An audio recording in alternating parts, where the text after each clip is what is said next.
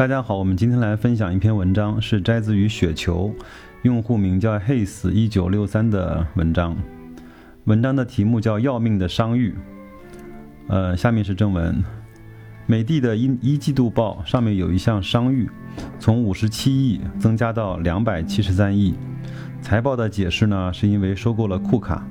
那什么是商誉呢？我们查了一下百度，购买企业投资成本超过被合并企业净资产公允价值的差额，大概就是说收购库卡支付的现金超过了库卡账面净资产的部分。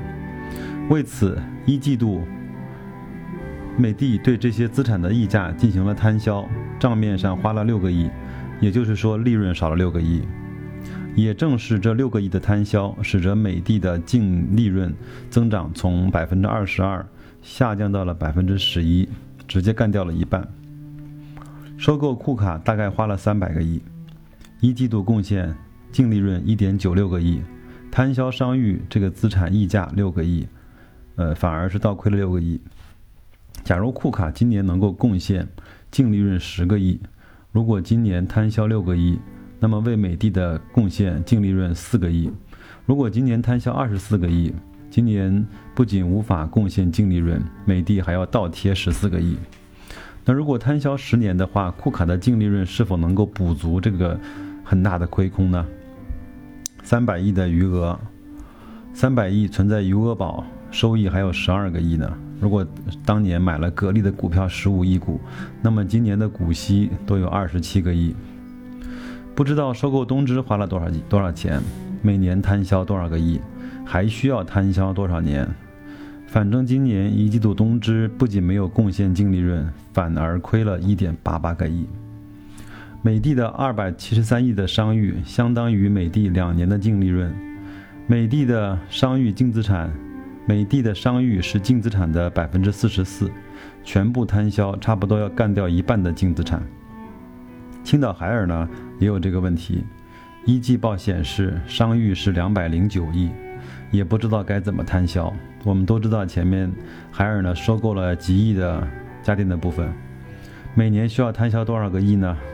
收购高大上的洋企业，也不知道每年可以带来多少净利润。青岛海尔两百零九亿的商誉，相当于青岛海尔四年的净利润。青岛海尔的商誉是净资产的百分之八十三，全部摊销的话，差不多要干掉五分之四的净资产。招商银行一季报的商誉是一百个亿，那是不是当年溢价收购香港永隆留下的孽债呢？继续查百度，商誉反映的是并购者对资产未来收益的主观预期，因而。需要每年进行减值测试。当被收购资产无法到无法达到预期收益的时候，公司面临着计提减值并冲抵利润的风险。商誉越重，计提减值对利润的冲击也就越大。一方面，大额商誉减值将会对业绩带来巨大的影响。另一方面，大额商誉减值说明企业对应的并购行为是比较失败的，预示着过去花的，预示着过去公司花在并购上的资金在未来无法收回。我大致解释一下，比如说美的收购库卡，库卡呢整个净资产是一百个亿，但是呢美的花了一百五十个亿去收购它，就说明这五十个亿是对库卡这个品牌。的估值和价值，它是无形的资产。那所以说，要对这些资产要进行摊销，嗯，要消化这五十个亿的品牌的资产。那万德资讯统计显统计显示啊，两千零七年，四百六十家上市公司的总商誉是四百亿左右。到了二零一六年三季报，一千六。六百七十九家上市公司的总商誉是九千三百亿，这是一个非常恐怖的增长。说明什么呢？说明许多收购都是高溢价进行的。美的海尔收购欧美的资产还可能比较规范，但是许多不清不楚的收购，傻子都知道这是赤裸裸的利益输送。九千三百亿的大坑啊！上市公司先慢慢填吧，最后应该都是我们这些股民小散去买单。建行的商誉是三十个亿，农行的商誉是十四个亿，兴业银行的商誉只有区区的五个亿，都基本上可以忽略不计。格力呢，格力的商誉是零，干脆就没有这些问题。所以前面董明珠也一直说，我们希望自己开发，而不是去收购。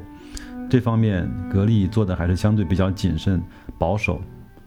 呃，但是这样呢，我们也可以看到没有这方面的麻烦。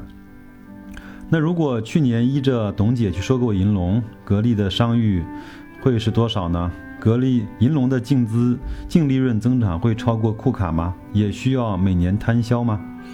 会影响格力多少利润呢？呃，说个笑话啊，格力收购银龙可能要比美的收购库卡要实惠得多。高大上的玩意儿啊，洋玩意儿未必都是好东西，有可能还是要命的毒药。所以说这篇文章读完之后呢，我有个感受就是，两条路，嗯，没有对错。如果走收购的路，能够迅速的去。占领一个市场，能够达到这个市场领先的位置，嗯，那只要这个生意做的值，能够在后面赚回来，就是一个好生意。那像格力这样的，我相信很多人说你这个死心眼啊，那个不知道去收购，而是自己去吭哧吭哧的去研发啊，慢慢的三四年才有一一些基础，不能够大量的获得呃销售额、获得盈利、获得回报，嗯，呃都没有错。那我相信，就我我的风格，我更加喜欢格力这样的作风吧，自己在。家里面好好的把这个技术研究透，先用在自己的生产线上，再慢慢的给那些配套厂，再慢慢的给一些认可格力模式的公司，再慢慢的商业化。我相信今年应该会在，嗯，我觉得最早在半年报，那最迟在年报上面就会反映出来这一块格力稳扎稳打的好处，我们拭目以待。